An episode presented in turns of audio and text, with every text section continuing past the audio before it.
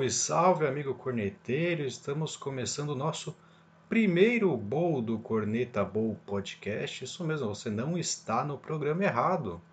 Como notificamos aí na última semana na nossa página no Instagram, o nosso programa que até então era o Corneteiros Patriotas, né? O programa que nós tocamos aí durante 2020 acabou se transformando no Corneta Bowl, tá? O objetivo é que a gente consiga ampliar um pouco mais a nossa cobertura no futebol americano, não tratando apenas ou com foco tão grande assim no New England Patriots. Né? As más línguas já dizem que uh, isso é por conta da má campanha e estão nos taxando de modismo, Covo, mas eu queria só deixar claro para o pessoal aqui que não tem nada a ver, já era um desejo antigo nosso e um feedback de boa parte do nosso público também, que ansiava por ver a gente cornetando mais pessoas e mais times além do que a gente já fazia nos Patriots. Boa noite, Covô. Fala, Bad, beleza? E fala corneteiros, né? Isso a gente pode manter ainda, porque agora somente ampliamos a nossa corneta a todos os times da NFL. Inclusive, muitos torcedores agora vão aderir às nossas cornetas, porque tem muito time aí que, pelo amor de Deus, né, Bad? A gente eu acho que termina essa temporada, pelo menos aí regular, derrubando todos os técnicos que a gente almejava, né? Se você pensar bem, tudo que a gente vinha cornetando aconteceu. Eu acho que o do Jaguars que eu não esperava, mas finalizou nessa segunda-feira é, as demissões aí que a gente estava aguardando de acordo com o rendimento e esperamos que todos gostem desse novo projeto que estamos iniciando, essa nova caracterização, não é verdade? É, o, o craque Covo derrubou vários head coaches aí ao longo da temporada, coordenadores também. É, fez chamada bosta, o craque Covo derruba aqui no nosso programa. Pão!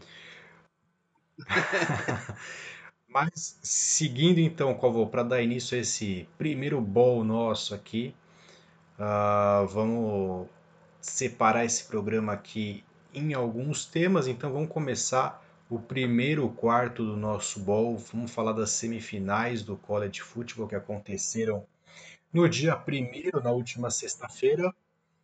Então, vamos tratar aqui desses prospectos aqui. Tem bastante gente que vem aí para o draft da NFL em 2021, depois da nossa vinheta.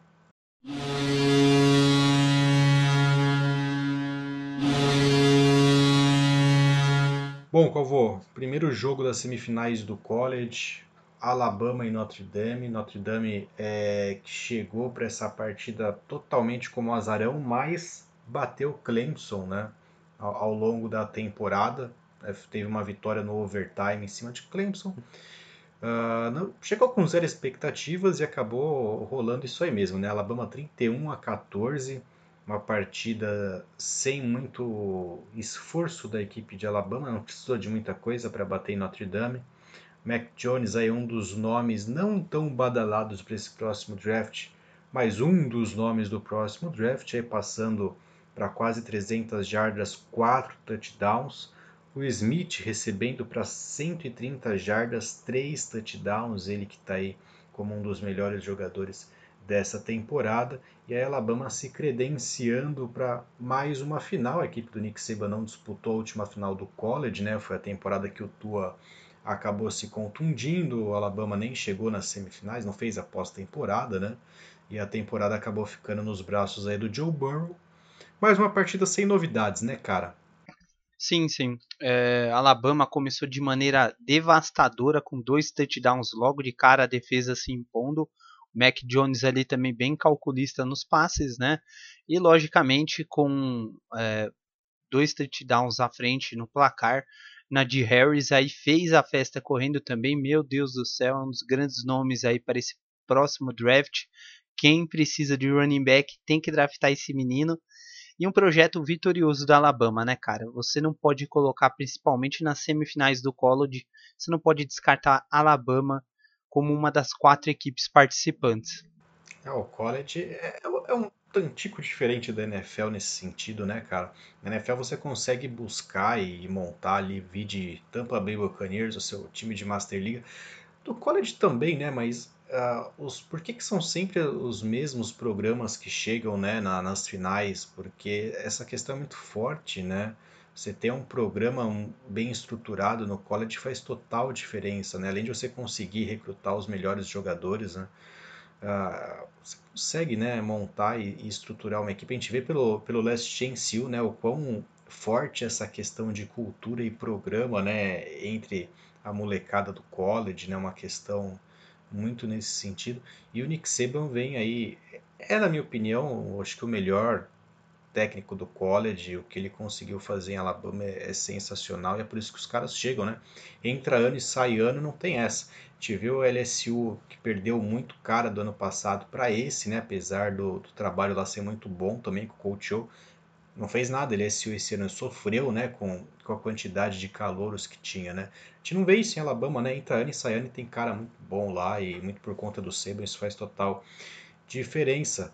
Mas no segundo jogo da noite, então, Clemson e Ohio, né, um jogo que aparentava dar um pouquinho mais de briga.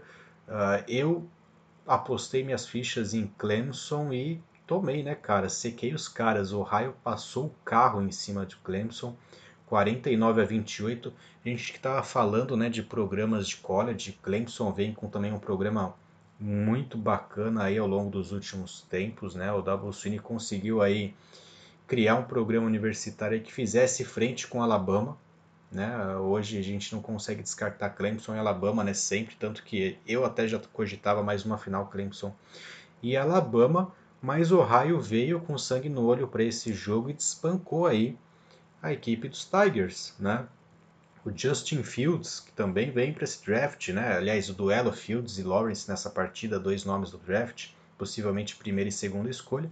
O Fields aí arrasando, 385 jardas, 6 touchdowns, apenas uma interceptação, 22 de 28 para ele. Trevor Lawrence passando 400 jardas, mas apenas dois touchdowns, uma interceptação. Forçou demais o jogo, 48 passes, acertou apenas 33.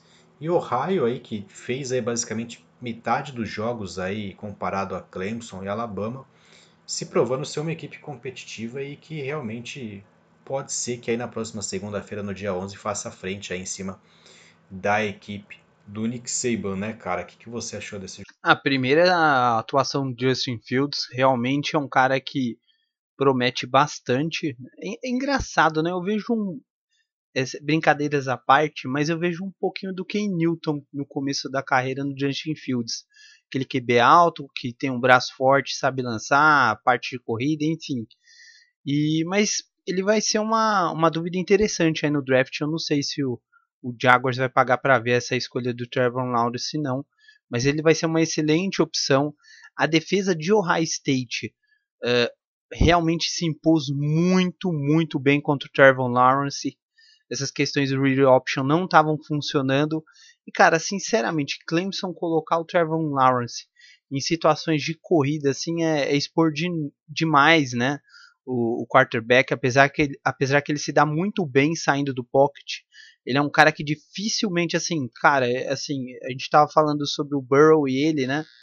Uh, ele se expõe menos às pancadas, apesar de procurar o jogo corrido, parece que ele sabe se proteger assim a parte que ele cai e o Burrow muito pelo contrário, né? Ele teve muita dificuldade aí no começo com o Bengals. Então, o High State, apesar da quantidade de jogos 5 a menos, foi muito bem, conseguiu controlar principalmente essa parte do Trevor Lawrence, ele ficou muito, digamos assim, exprimido, preso ali no pocket.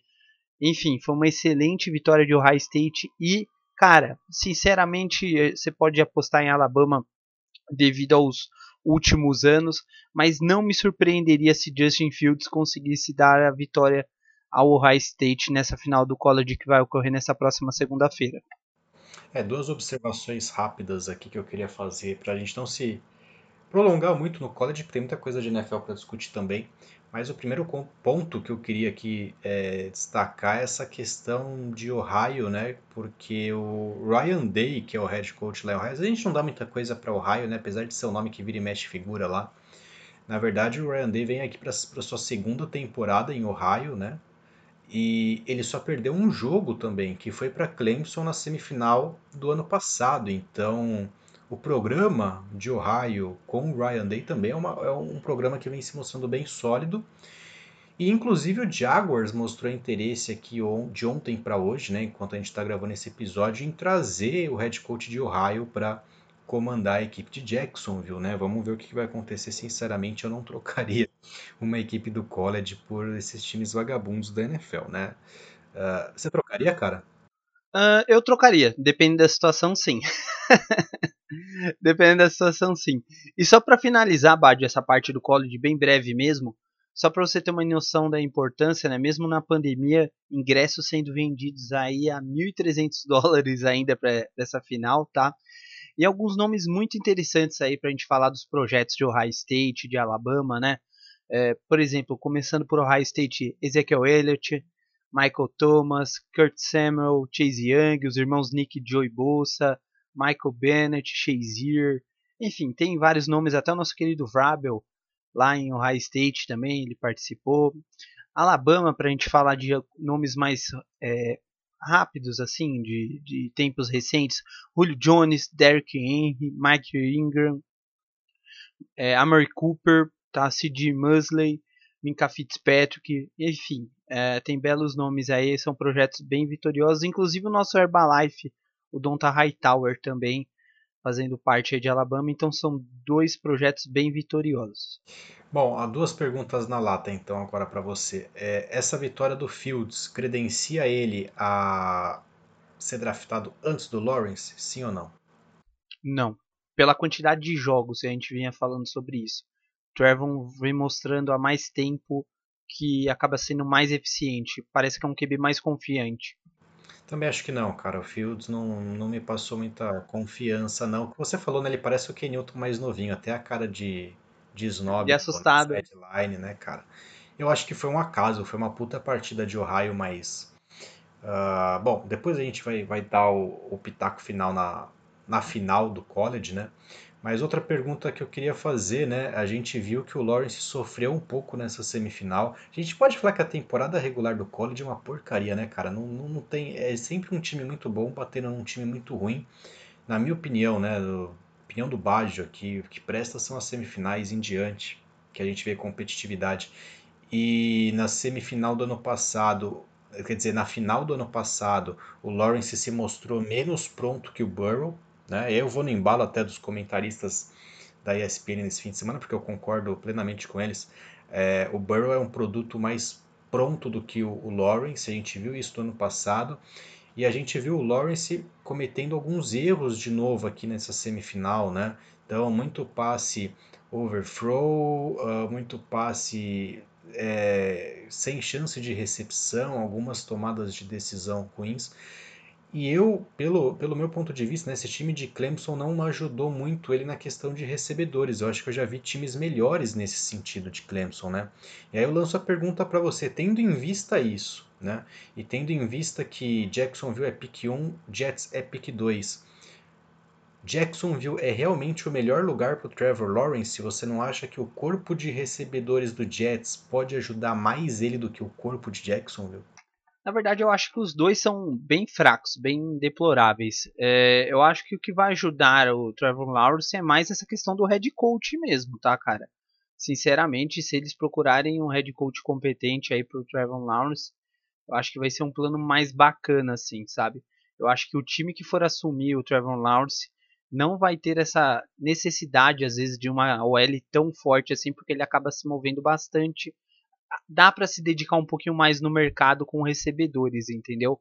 Muito pelo contrário aconteceu com o Burrow, que o Bengals vacilou, deveria ter protegido mais, não era um cara tão móvel assim. Bom, para encerrar de vez agora, de verdade, Ohio ou Alabama? Cara, que pergunta, hein? Cara, não sei porquê, mas dentro de mim eu sinto que vai dar Ohio State. Eu acho que vai ser mais uma partida boa do Fields. Eu acho que o Mac Jones, não sei se é o, o QB para levar a Alabama à vitória. Eu vou de Alabama, a defesa faz muita diferença, a defesa de Alabama é diferenciada e a única chance de Ohio nesse jogo é se o Fields fizer uma partida perfeita e olhe lá como ele fez né, contra Clemson. Eu acho que esse jogo pode ser definido ainda no primeiro tempo. Eu não vejo o Fields conseguindo se ajustar ao longo da partida contra Alabama. Eu acho que corre-se o risco de ser uma final pouco disputada nesse sentido e eu acho que Alabama leva. Bom, Passando a régua aqui então, cara, vamos pro segundo quarto do nosso bowl de hoje.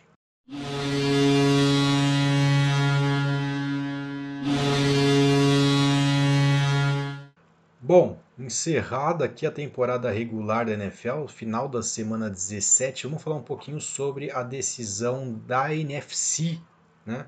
Bears, Cardinals e Rams brigavam por duas vagas ainda, né? Uh, o caso mais difícil aqui era do Arizona, que precisava vencer, né? Enfim, o Bears ainda, como aconteceu, conseguiria se classificar mesmo com derrota. Uh, o Rams também, né?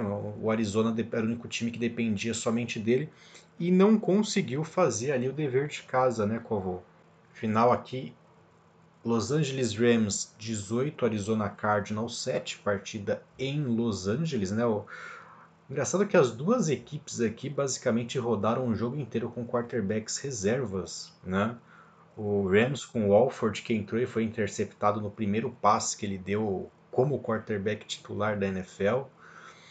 E o Cardinals com o Straveler aqui substituindo o Murray basicamente na, no, no, jogo inteiro. O Murray que ficou meio bichado, tomou ali uma porrada, ficou mais para lá do que para cá, voltou no sacrifício, não conseguiu fazer nada.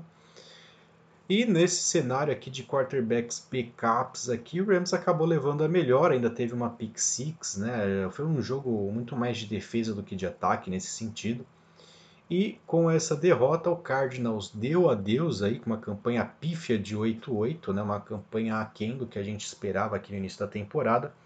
Cardinals deu adeus, Rams entrou para o wildcard com um recorde de 10-6 e para alegria do nosso amigo comentarista aqui, o Chicago Bears sem o Nick Foles também entrou, né, cara? Mesmo perdendo por 35 a 16 para os Packers, né? Uh, esse foi o primeiro núcleo aqui da NFC. Tem um núcleo ainda mais polêmico que a gente vai discutir, mas eu queria que você deixasse aqui os seus pitacos com relação a, a essa primeira decisão que rolou na NFC, cara. Cara, Kingsbury, meu Deus do céu. Que que é assim, eu cornetei na no podcast passado, né, quando a gente estava antes desse projeto de agora, e eu não vou perder a oportunidade de falar de novo, quem vem acompanhando, quem vem ouvindo e quem vai começar a escutar, cara, eu tenho fortes críticas a ele, porque o Cardinals é o tipo do caso que perdeu para ele mesmo, tá? Essa campanha de 8-8, pelos nomes que você tem, cara, é decepcionante, tá? É, realmente, no final da temporada em si, essa questão do Murray lesionado, isso foi bem complicado, essa questão do ombro. A gente não sabe até que ponto é, ele estava participando das partidas, vinha jogando, né? Mas é uma questão do, do técnico também tomar a decisão e falar: Murray, prefiro te perder por um jogo e a gente brigar ainda pelos playoffs do que ficar levando você 50%, 70% toda a partida, entendeu? Então o Rams acabou levando essa vitória mais por um conjunto da obra, do elenco em si, né? A defesa acaba sendo mais competente. Entretanto, o Cardinals perder essa vaga para o Chicago Bears foi muito decepcionante, muito. É, o DeAndre Hopkins teve 35 jardas, por exemplo, nessa partida. Como que você tem um dos melhores receivers da liga e acaba tendo somente 35 jardas. Então é, é bem polêmico, é bem complicado. O Cardinals não, não, não merecia ter passado por isso por conta do técnico. Ah, eu vou te interromper, cara, porque você. Eu, eu tinha até me esquecido, nem estava aqui na minha cabeça para comentar sobre isso, mas você falou a palavra secreta aí de Andrew Hopkins, né? Muita gente fala, ah, é o melhor wide receiver da liga. Tem até aquele vídeo, aquele banco babaca lá pra cima de, de um outro técnico, não sei da onde, que o cara fala, você é o melhor, ele fala, eu sei e tal, e depois vai tirar sarro do cara, né? E aí eu pergunto, né, quem é DeAndre Hopkins na NFL? O que esse cara ganhou? Esse cara é um, é, é um virgão de playoff, o DeAndre Hopkins. Né? Só, só para traçar um paralelo aqui, né? O Larry Fitzgerald anunciou aposentadoria ontem, né? Eu vou falar para você, o DeAndre Hopkins nunca vai chegar no nível de amarrar a chuteira do Larry Fitzgerald, porque o Fitzgerald já jogou um Super Bowl. Você sabe quando que esse DeAndre Hopkins vai jogar um Super Bowl? Nunca. Saiu de um time mediano, foi para um outro time melhorzinho, sempre com a mesma banca.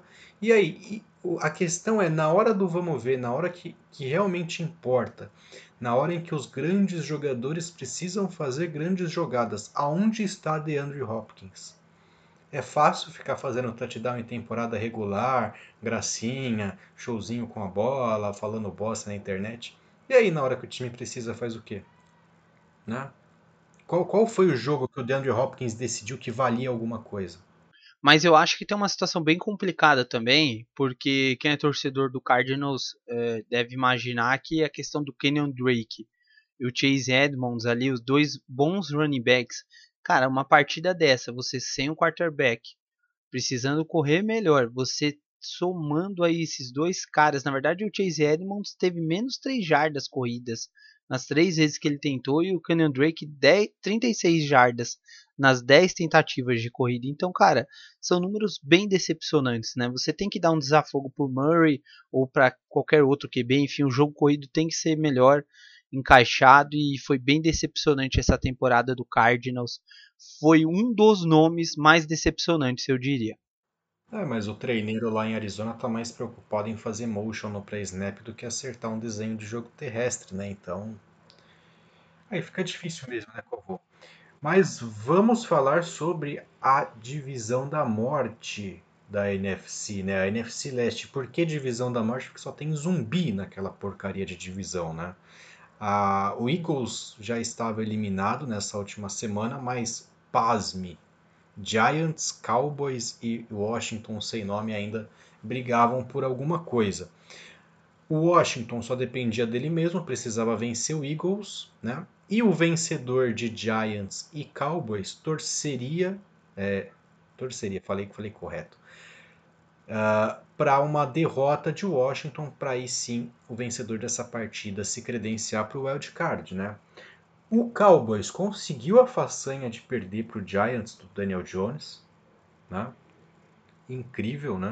O Daniel Jones tem... E que final de jogo maravilhoso foi aquele, hein? Sensacional, sem qualidade, tá um brinco o nível de qualidade, né? O Daniel Jones passando para 229 jardas, dois touchdowns, uma interceptação. O Galman liderando o Giants para 65 jardas. E o Shepard recebendo 112 jardas, um touchdown.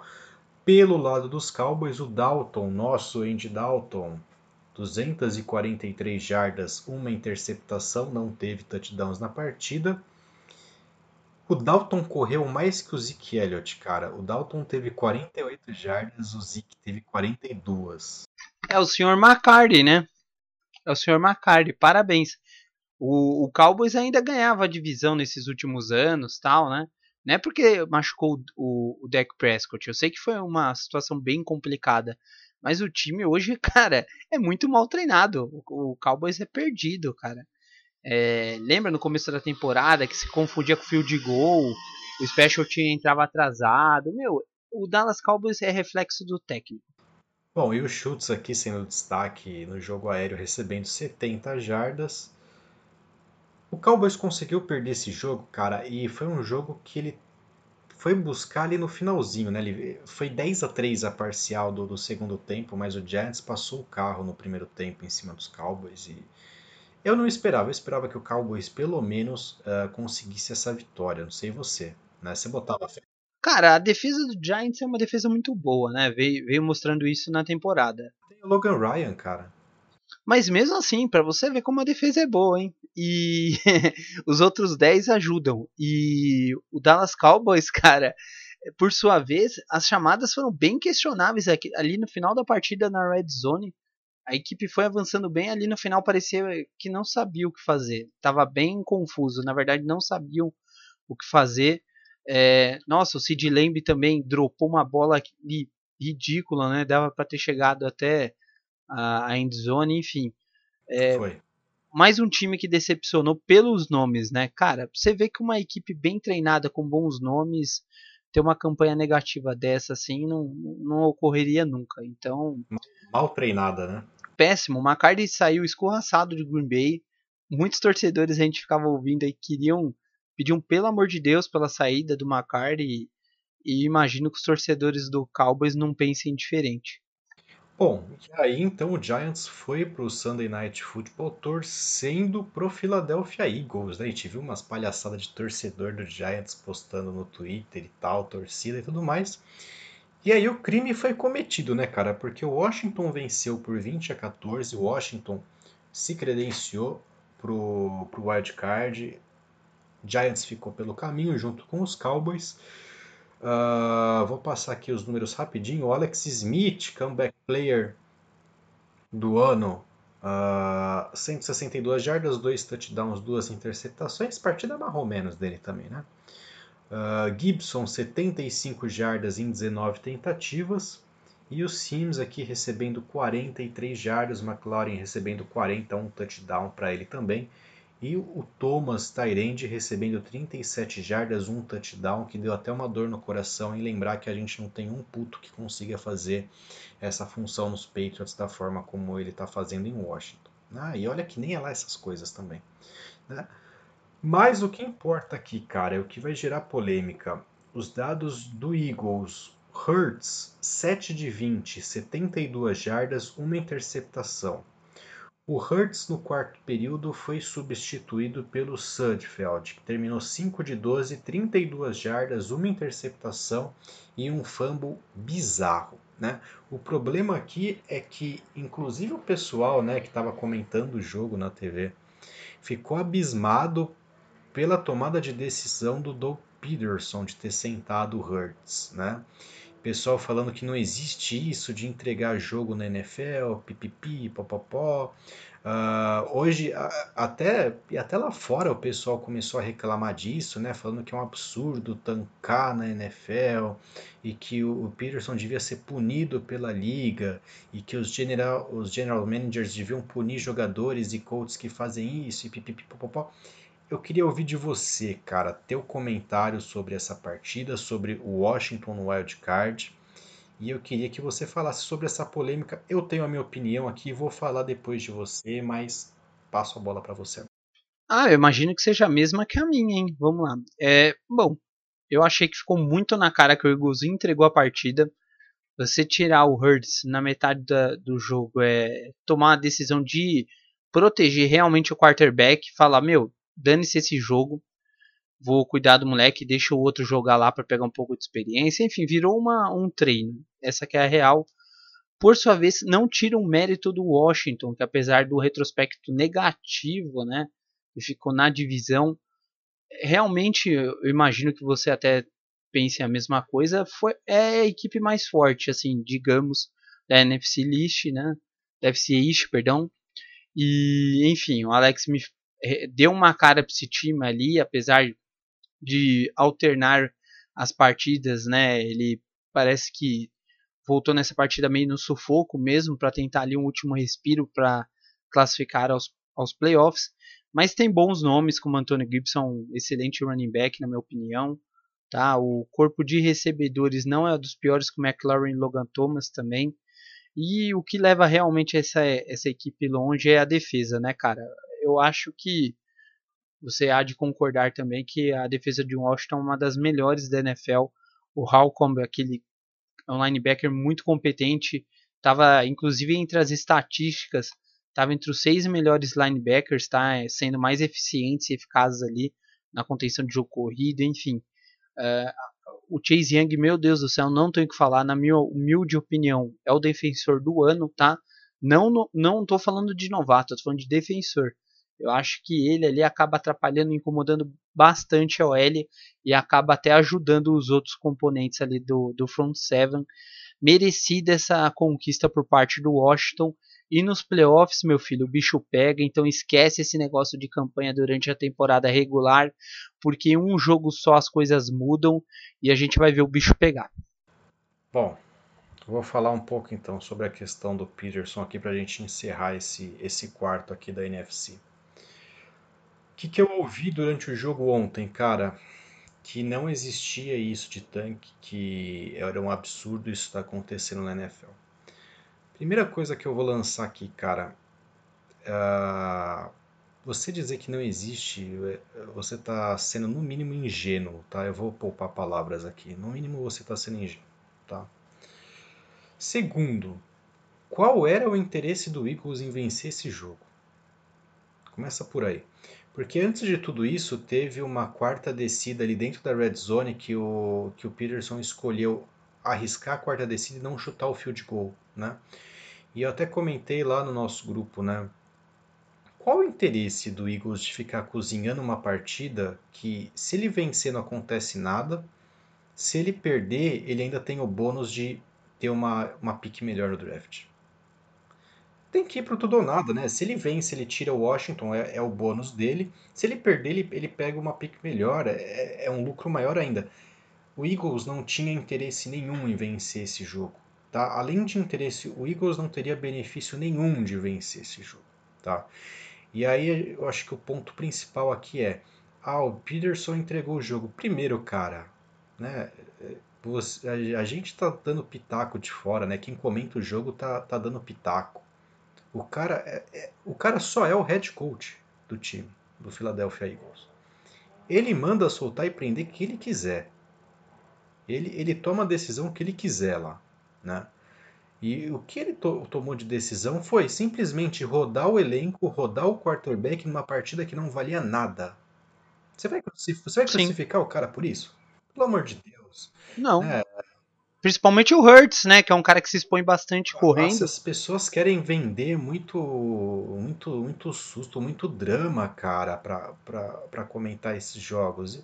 Porra, o que, que o cara fez? O Hurts estava mal na partida. O Peterson segurou ele até o terceiro quarto. E aí rodou, o, o, colocou o terceiro quarterback em campo. Aí você vai falar, ah, precisava. Vamos lembrar que era Carson Wentz, né? Uh, e o Hurts. Então, esse Sudfeld aí, ele não teve muito tempo, mesmo nos treinos, né, cara, a ponto do, do, do, do Peterson chegar e ver se de repente ele presta para ficar na próxima temporada ou não. Então, o que, que o head coach fez? Botou o cara para jogar um quarto para ver se ele tinha alguma coisa para render ainda ou não. E aí você vai crucificar o cara por ter feito isso?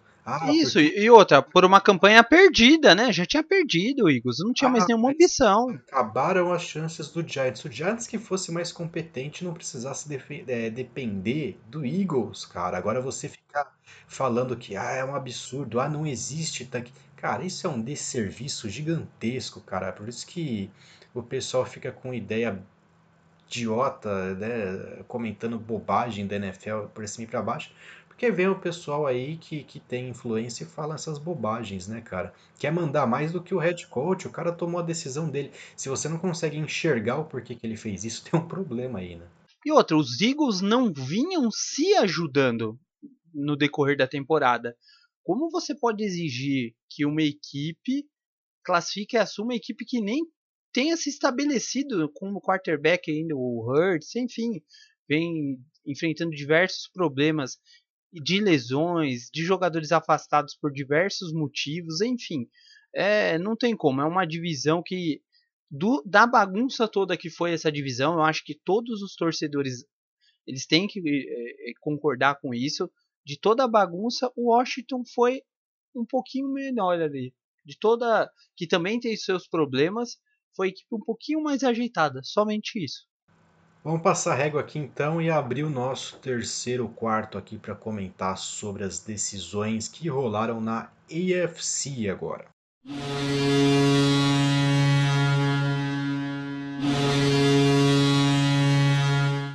Bom, Calvo, tinha alguns times ainda brigando pelas últimas vagas na AFC. Basicamente, me corrija aí se eu estiver errado, esqueci de alguém. Browns, Ravens, Dolphins e Colts. Eram quatro times brigando, né? Uh, Colts e Dolphins já. Uh, Colts, Dolphins e Browns já estavam lá, acho que o Ravens corria por fora. E, bom, não vou comentar todo o cenário aqui, acho que é desnecessário. Vamos falar o que, que aconteceu então. Cleveland Browns né, venceu o Pittsburgh Steelers, que jogou sem o Big Ben, né?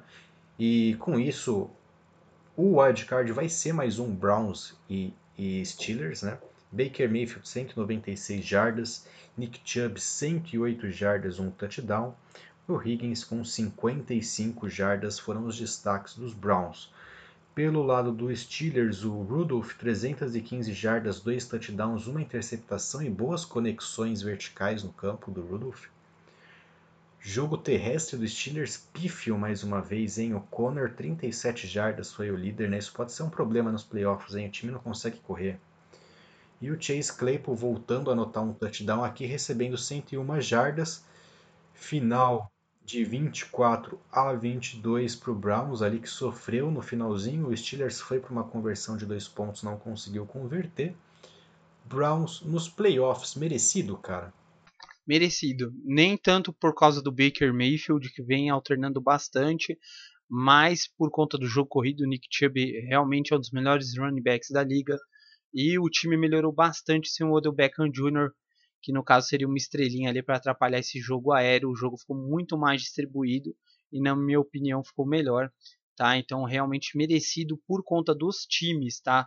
Se a gente se basear que Miami Dolphins ficou de fora, realmente a equipe do Cleveland Browns é uma equipe mais completa e mereceu essa vaga aos playoffs. Por sua vez, né, eu acho que, assim, apesar das equipes é, elas irão se enfrentar novamente agora nos playoffs, mas eu acho que o Pittsburgh Steelers tem que ficar muito preocupado, muito preocupado. Eu acho que a tendência de ter mais um jogo complicado, e a gente vai falar das apostas lá na frente, mas uma equipe que realmente apresenta muita deficiência ali no jogo corrido. Foi, se eu não me engano, a quarta pior média da história do Pittsburgh Steelers no que se refere ao jogo corrido. Isso daí se passa também por conta de James Conner, a questão de lesões e os outros running backs que vieram aparecendo também não vieram correspondendo. A gente vê a presença até ao decorrer do jogo do Dobbs também, que é um quarterback ali que opta pelo read option ali nas chamadas. O plano de jogo é desenhado para muitas corridas, ele participou para ver se da mesma forma o jogo fluiria, né? Enfim, uh, o, as opções aéreas dos Steelers acabam até sendo boas com Claypool, o Jartan Johnson que acaba dropando bastante, mas é um cara que mesmo assim pode apresentar bons números, pode ajudar bastante a equipe. O Juju realmente é um cara que pode acrescentar, né? enfim. É, no que se refere à defesa e ao jogo aéreo, a equipe pode disponibilizar bastante. Só que os playoffs você precisa dar desafogo principalmente para o Big Ben. A gente sabe que realmente ele não é mais nenhum garotinho, né? Realmente o ombro do menino está cansado, então o jogo corrido precisa funcionar nesses playoffs. E a gente imagina que isso vai ficar bem complicado, muito por conta dessa defesa do Cleveland Browns, uma das melhores da liga também. Vamos lá, né? O Connor também não é tudo isso de running back, né? É, a temporada passada dele foi muito boa, o que gerou muita expectativa. Agora, nesse ano, foi bem decepcionante. É, é o que eu falo, o Conor no auge já não era tudo isso, né?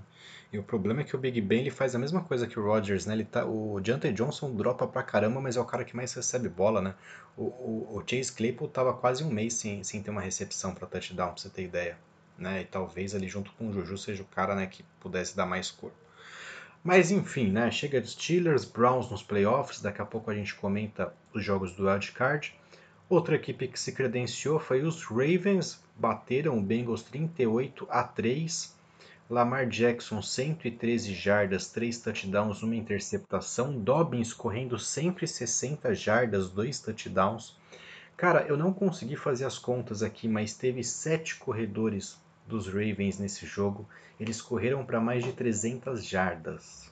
Né? Foi, foi um atropelo. Esse Baltimore Ravens chega de novo nos playoffs, vai ter um reencontro contra o Titans, a gente comenta melhor daqui a pouco.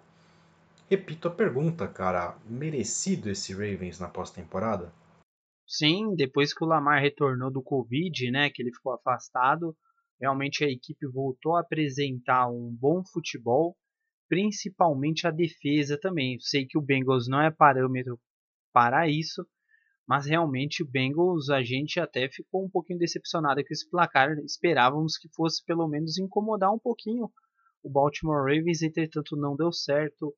Baltimore é, realmente pode incomodar, pode ser uma grata surpresa na EFC, viu? Vem comendo pelas beiradas e quem sabe pode chegar. Eu não descarto. Bom, e a terceira equipe que conseguiu a classificação já no horário da tarde, né? O Indianapolis Colts, que venceu o Jaguars por 28 a 14.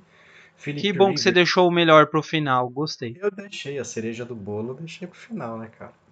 Philip Rivers, 164 jardas, um touchdown, uma interceptação, partida marrom menos, né, do paizão.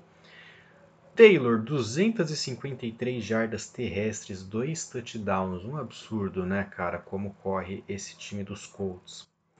O Nahin Hines foi o, líder de recepções, com 6 recepções e 50 jardas, né, partida apagada dos wide receivers de Indianápolis, mas já é previsto, né, o gameplay dele está passando bastante pelo jogo terrestre, né, cara. Pelo lado dos Jaguars, o Glennon, 261 jardas, 2 touchdowns. Uh, eu não vou falar o nome desse maluco aqui. 50 jardas para o maluco do nome estranho. E o Conley recebendo 87 jardas. É, cara, esse time do Jaguars aqui, né? Não tem muito o que falar. Colts passou, passou um aperto ali no finalzinho do jogo, né? O Jaguars ficou ali a menos de uma posse, teve chance de virar o jogo, não conseguiu fazer a coisa fluir. E deu Colts, justíssimo isso aqui, né? Passam na divisão Tennessee Titans como campeão, Indianapolis Colts uh, como wild card. Concorda, Colvin? Concordo, uma bela surpresa. Uh, a questão do Colts é se o jogo corrido tá dando certo, por que, que eu vou inventar de ficar pedindo para o Philip Rivers lançar a bola, né? Então, o Jonathan Taylor realmente fez uma partida inesquecível, aquela partida que ele tem que tirar uma foto e fazer um quadro, né? Guardar a jersey, enfim, porque 253 jardas não é para qualquer um. A defesa do Colts, ela acaba sendo regular, não tem muito o que falar. Agora, o Jaguars eu fiquei até preocupado. Eu falei, cara, eles vão perder o Trevor Lawrence porque eles se encostaram no placar no meio do jogo. Eu pensei, não é possível. Tava garantido já. Tava garantido. Ah, então era por isso, né? Porque não podia ganhar que o, o Jets já tinha vencido duas, né? Então. É. Ah, bom, mas essa loucura não passa pela minha cabeça. Eu mesmo assim daria WO para não ter dúvida que eu draftaria o Trevor Lawrence. Sério. Pra não ter dúvida, porque é um jogador que pode mudar a franquia, né? Bom, e aí, cara, tem um time muito engraçadinho. Meu Deus, agora, hein? Tem um time muito engraçadinho que joga lá em Miami. Esse time estava com uma boa campanha e ele precisava ou vencer o jogo dele ou torcer para um qualquer um desses três times que a gente comentou agora perder. Então ele tinha quatro cenários possíveis de classificação. Qual voo esse time classificou? Cara, é, não deu muito certo. Mas eu vou, não sei se você me permite já é, desafogar um pouco as minhas mágoas referentes. Deixa, deixa, eu, só, deixa eu só anunciar, né, pro pessoal que tá desligado. Miami Dolphins tomou 56 pontos do Buffalo Bills, 56 a 26. Eu, eu, fui obrigado a ouvir durante toda essa temporada que o Miami Dolphins tinha a melhor defesa da liga. Eu vou te falar que o Patriots capenga não tomou 56 pontos do Buffalo Bills. Dito isso, eu passo a palavra para você. Não, a melhor defesa não. Uma das até então vinha sendo realmente. Agora foi bem decepcionante. E eu vou te dar um exemplo, cara. Eu acho que é assim, é o Brian, o Brian Flores ainda fez um trabalho muito bom. Acho que muitos torcedores dos Dolphins têm que agradecer a ele. Sei que o trabalho ainda vai chegar no próximo ano, enfim, a próxima temporada. Não é algo tão fácil.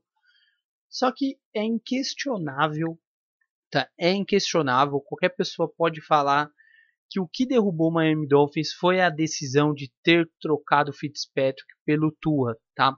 E eu não vou te falar somente porque ah, agora é muito fácil falar depois que o time está eliminado. Não. Eu me refiro nos seguintes aspectos. Na questão é, do time em si, questão de comando do Brian Flores, ver quem realmente joga ali. Tem uma questão de liderança no Fitzpatrick, entendeu? Isso foi perdido, tá? O Tua não passa firmeza para o ataque do, do, do Miami Dolphins. Eu me lembro daquela partida do Fitzpatrick contra o 49ers, que até então uma boa defesa, mesmo com os desfalques. Ele encontrou bons passes.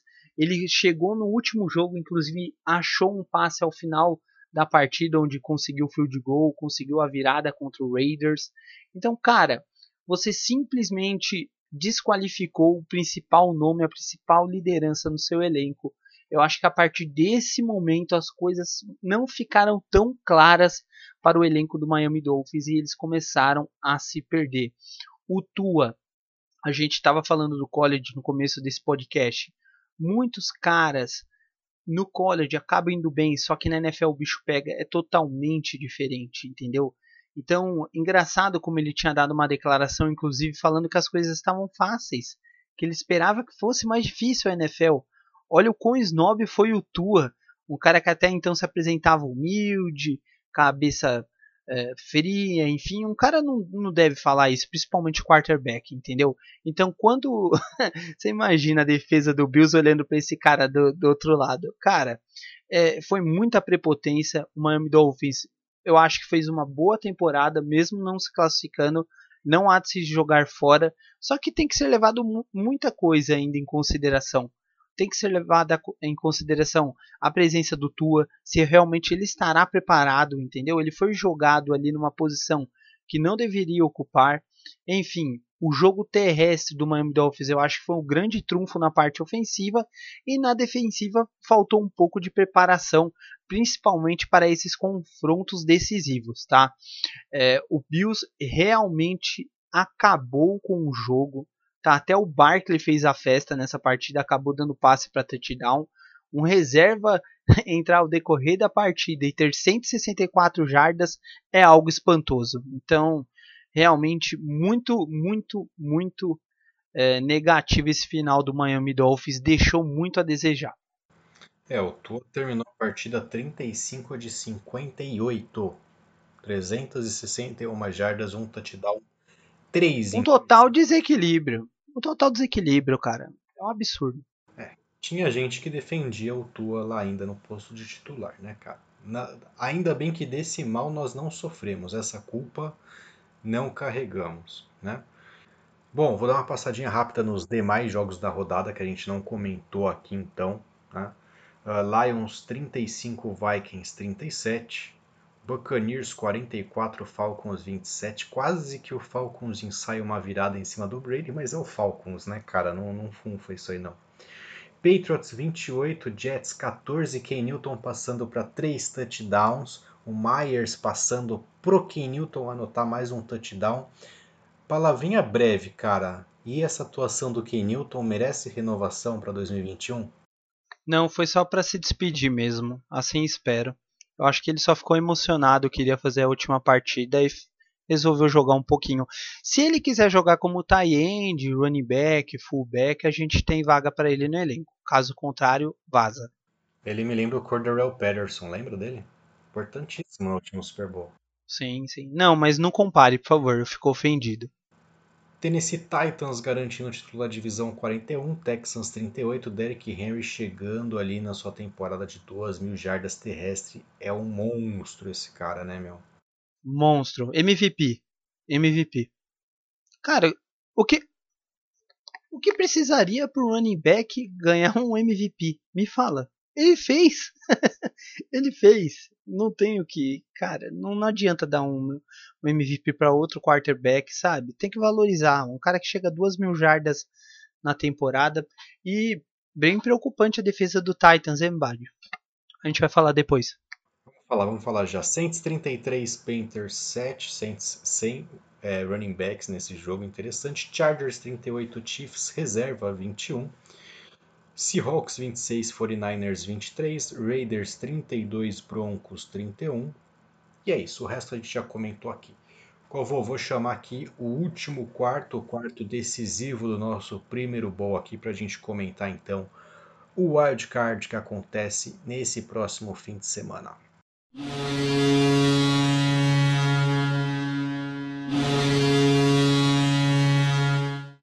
Bom, Covô, sabadão, são três jogos agora por dia, né? Super Wildcard Weekend, né? Que o pessoal tá chamando, aumentou né, em dois jogos, porque são sete times agora. Sabadão, três da tarde, Buffalo Bills e Indianapolis Colts. Às 6h40, Los Angeles Rams e Seattle Seahawks. Às 10 Buccaneers e Washington sem nome. No domingo, Titans e Ravens abrem os jogos às 3 da tarde. Saints e Bears às 6h40 e fecha o fim de semana o jogo entre Pittsburgh Steelers e Cleveland Browns. Uh, vamos lá, começar pelo sábado então, cara. Bills e Colts. Uh, quem que você acha que leva aqui nesse jogo? Tem favorito? Ah, tem, tem. Eu vou te falar, cara, é, já me antevendo um pouco a situação, talvez um dos grandes times aí que podem tirar o Kansas City Chiefs seja o Buffalo Bills, por isso que ele é o favorito. É uma equipe que tanto na defesa como no ataque vem muito bem. Tá? Eu acho que o Josh Allen foi um dos grandes nomes nesse ano. Até por isso ele ganhou essa, essa vaga no Pro Bowl, essa nomeação, né? algo bem importante para ele. É, demonstrou que realmente é um cara que vem crescendo, vem aumentando, vem elevando em termos de performance o ataque do Buffalo Bills. E não tem como, é o grande favorito mesmo. Eu acho que o Colts pode surpreender aqui, hein, cara. E eu vou apostar nesse upset aqui, hein. Eu acho que o Colts vai. Eu acho que os jogos da EFC estão muito mais disputados, vão ser mais legais do que os da NFC. Eu acho que tem uma disparidade muito grande entre os times da NFC que a gente não vê na AFC. E eu acho que por isso o Colts pode surpreender. Inclusive, uma das, uma das grandes viradas, né, Badio? Só para completar, é, eu acho que é um dos poucos anos que a FC vem mais forte que a NFC, né? Desde que eu me conheço por gente aí e acompanho futebol americano, eu acho que é o primeiro ano que a FC vem mais forte. Pode ser. Rams e Seahawks, duas equipes que vêm em baixa, né, para essa temporada. Duelo, outro duelo divisional aqui no, no Card, né? E aí? Você vai com o Seahawks? Nossa, cara, Seahawks vem. Quase perdeu de novo nessa última partida, teve que fazer uma, um milagre ali no final. O jogo aéreo foi por água abaixo, Metcalf Lockett. Eu vou de. Cara, o Jared Goff é uma incógnita ainda, eu acho que vale a gente destacar isso. Por conta do polegar. Mas eu vou de Seahawks, cara. Eu vou de Seahawks porque. Não sei se o Jared Goff, mesmo com com um polegar bom ele vai conseguir ajudar o jogo aéreo do Los Angeles Rams. Também acho. O jogo aéreo dos Rams é sempre uma incógnita, né? Buccaneers e Washington sem nome, cara. Dá pro Washington aqui? Cara, o coração diz uma coisa e a razão outra, né? Eu queria muito que tivesse uma zebrinha aí que o Washington pudesse. Nada por conta do Brady, tá? Não me leve a mal, a gente mudou tudo. Mas é difícil apostar contra o Buccaneers, né? Pela quantidade de armas ofensivas ali. Se bem que vai ser bem interessante essa defesa aí, né? É, do front aí pegando o Brady, né? Chase Young, o Switch. Então, vamos ver, mas não tem como. Eu vou de Buccaneers. Domingão, então, Tennessee Titans e Ravens, reedição do que aconteceu no ano passado, mas agora é em Tennessee o jogo, né? Vai rolar a vingança aí pro lado dos Ravens? Eu imagino isso também. Eu acho que vai ter a vingança, hein, cara. Você fez a pergunta, eu tô pensando assim, eu não sei. Você deu na cara. Também. E. Também não, eu sou Puta, Titans. cara. Não, eu sou Titans. Eu sou... Putz, eu não vou de Titans, não. A defesa tá muito ruim, cara. O Titans, de um ano pro outro, meu Deus, o que aconteceu com essa defesa? Eu ac acredito bastante no Ra nos Ravens. E se o jogo terrestre entrar, já era. Vai ser bacana essa duelo, esse duelo de jogo terrestre, né? Por sinal. Jogo bem legal. Mas a defesa dos Ravens melhorou, né? Essa que é, é, essa que é a questão, né? Como as defesas vão agir. Porque os ataques em si é um jogo que promete bastante ponto. Né? Bom, New Orleans Saints e Chicago Bears. O Bears tá tipo elefante na árvore aqui, né? Cara, inclusive o Bears, se você pegar os últimos anos, sempre né, uma defesa forte. Como ninguém chegou lá no, no, em Chicago e pensou em pelo menos melhorar o ataque, cara, principalmente pelo QB, né? É, se tivesse um pouquinho melhor, um QB mais competente, o ataque melhor, Chicago Bears estaria pelo menos final de conferência todo ano. Mas não tem como, mesmo com essa ausência muito provável do Camara por conta do teste do Covid, né? Ele está com Covid ainda, eu acredito que o Saints, mesmo com o Mott Murray de running back, eu acho que mesmo assim o Saints leva. Para fechar então, Steelers e Browns. Baker Mayfield ou Big Ben? Cara, antes de encerrar, você ficou emocionado com o aperto de mão do Garrett e do Rudolph? Não, eu sou um promovedor de discórdia. Eu achei tão bonitinho, eu acho os dois dando as mãos novamente. Bom, mas tirando essa questão cívica, eu vou de Browns aí, porque os Steelers vão tomar outro sacode realmente Big Ben já pode ir planejando a aposentadoria porque o time não está ajudando muito. E aí, eu falei que a FC tá mais parelha, né? E eu aposto em outro upset aqui também. Eu vou de Browns, cara. Eu acho que Browns e Colts podem surpreender. O Ravens é, é surpreender com Titans? Ou não? Não, não. Acho que não. Acho que tá bem parelho ali, é. né? É, eu acho que a grande surpresa das equipes ali da FC, acho que o mais para baixo é o Colts que você está apostando, né? As outras são bem parelhas, né? E não é nem que o Colts está para baixo, acho que o Bills está muito. Não, não, não falo de forma pejorativa, mas o Bills está muito superestimado aqui, né? O Bills vem com muita credibilidade para esse, esse wild card, né? Então por isso que eu acho que o Colts vai, vai aí promover talvez uma, um desapontamento aqui por conta disso, né? Tirando isso, eu não vejo nada acontecendo. Acho que o Washington não consegue superar o Buccaneers. Titans e Ravens está ali elas por elas. O Bears não acho que consiga tirar o Saints também. E aqui Browns e Steelers, cara, eu acho que é muito mais pela banca, pelo que o Steelers pensa que é, do que pelo jogo, sabe? Que, que pode rolar algo nesse sentido de upset, né? Porque o Steelers não é tudo isso. Acho que o Steelers hoje está no mesmo patamar que o Browns. Mas eles são tipo aquele primo rico da divisão, né, cara? Não vai dar o braço a torcer nunca, né? Então, por isso que eu acho que o Browns seria a zebra aqui nesse jogo, muito por conta disso. Se for olhar a bola, tá, tá elas por elas, né? Mas bem legal esses confrontos, né? Os três da FC bem equilibrados e os da NFC muito por sua vez, dois com desequilíbrio muito grande que o Washington Buccaneers e Saints e Bears e os Seahawks e Rams, duas equipes para baixo, bem down aí, terminando a temporada bem melancólico. Não sei se tem tanta esperança assim. Então, vai ser bem legal, fiquem atentos aos playoffs. É isso aí vou. Passo a régua no episódio aqui então, encerrando o nosso primeiro ball. Não esqueça de seguir aqui o nosso canal novo, esse programa novo aqui no Spotify ou na plataforma que você preferir. Aí ao longo das próximas semanas a gente vai soltando mais novidades sobre o nosso programa para vocês. Valeu, Covô. Valeu, Bad. Foi um prazer nesse primeiro episódio do projeto. Vamos para cima. Grande abraço. Abraço.